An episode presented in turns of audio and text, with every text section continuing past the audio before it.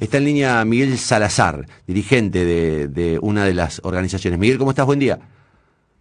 Buen día, Connie, para vos y para la audiencia. ¿Cómo andas? Bien. Contame qué, qué sensación, qué sensación te queda con, con, la salida de Saín, con el cambio por Laña, qué, qué percepción tienen ustedes.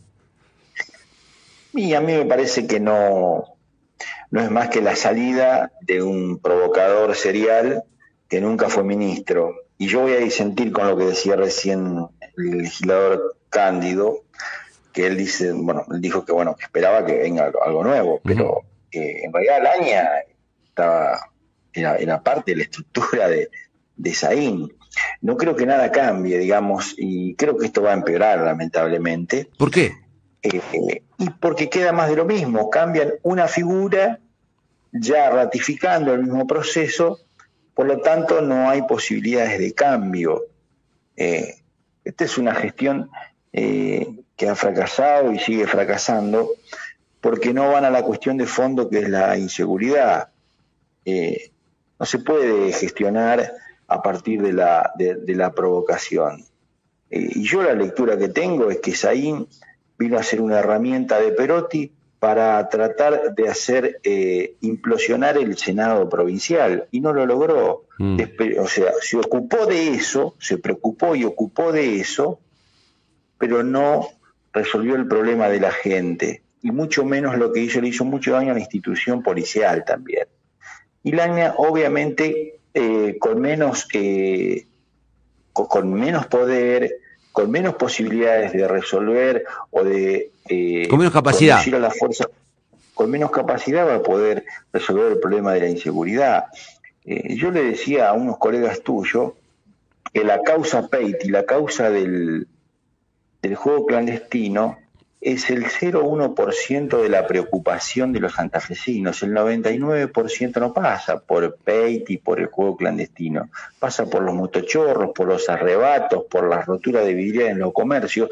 Todo eso ahí no lo resolvió y es el problema que tiene la gente.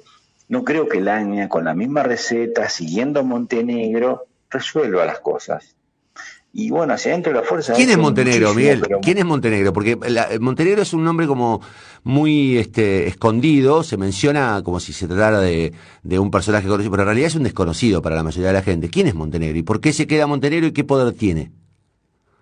Montenegro se queda porque tiene primero una base importante en la ciudad de Buenos Aires, de hecho ha sido partícipe de algunas compras millonarias y es el el cadete, el amigo de Marcelo Saín. Es decir, acá lo que se ha intentado en la provincia de Santa Fe eh, es eh, lograr un poder político como lo tiene en Santiago del Estero, como lo tiene en Formosa, y para eso también lo trajeron a Saín.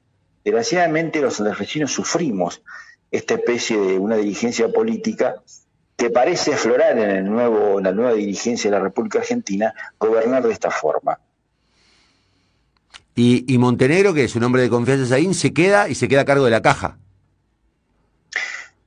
Montenegro va a quedarse a cargo de la caja, además para proteger a los, a las, a las, al centenar de personas que trajeron de Buenos Aires para, para darle un sueldo, porque para otra cosa no lo han traído, y va a ser una especie de monje negro, va a ser la sombra del Aña, quien desgraciadamente va a estar entre la realidad de la calle y la presión que Saí le va a ejercer a través de Montenegro. Es decir, acá va a haber la misma conducción sin que esté en el cargo el propio Saí. Y, ya, y déjame decir una cosa, espero que la legislatura, ah, ya con los dichos y los exabrutos y los, y los insultos que nos ha dicho Saín, inicie que corresponde una causa administrativa y lo, expulse el organismo de investigaciones. Yo creo que hay harto suficiente material porque él estaba solo de licencia en el organismo de investigaciones, lo que no quiere decir que sus palabras tengan que ver con ese funcionario de licencia. Espero que proceda la legislatura en ese sentido. Bueno, ayer se inició el proceso, ¿no? Hay que ver cómo avanza.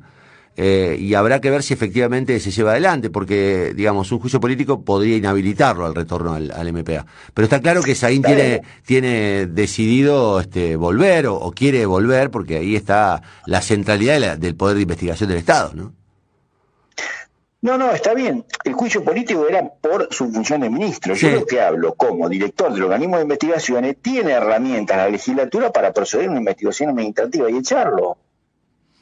¿Cómo vamos a tener eh, de director de un organismo a un tipo que nos tilda y nos trata de todas las barbaridades irreproducibles que nos ha dicho? Evidentemente no está a la altura de las circunstancias. Y esto lo debe saber el propio Baclini, que es también ahora corresponsable, digamos, de, dirigir las investigaciones ahora con, con, con al frente del organismo, ¿no? Y la última, eh, que es la que me llama más la atención, porque el que queda acá muy desdibujado, eh, más allá del cambio, es el gobernador. Y el gobernador además eh, eh, soporta que no solamente haya un cambio de ministro, sino que además el ex ministro salga a provocar con frases tales como el que ríe último ríe mejor, con periodistas que son muy cercanos a, a Saín diciendo, mira, acá se queda, pero se queda, pero en realidad se va, pero se queda.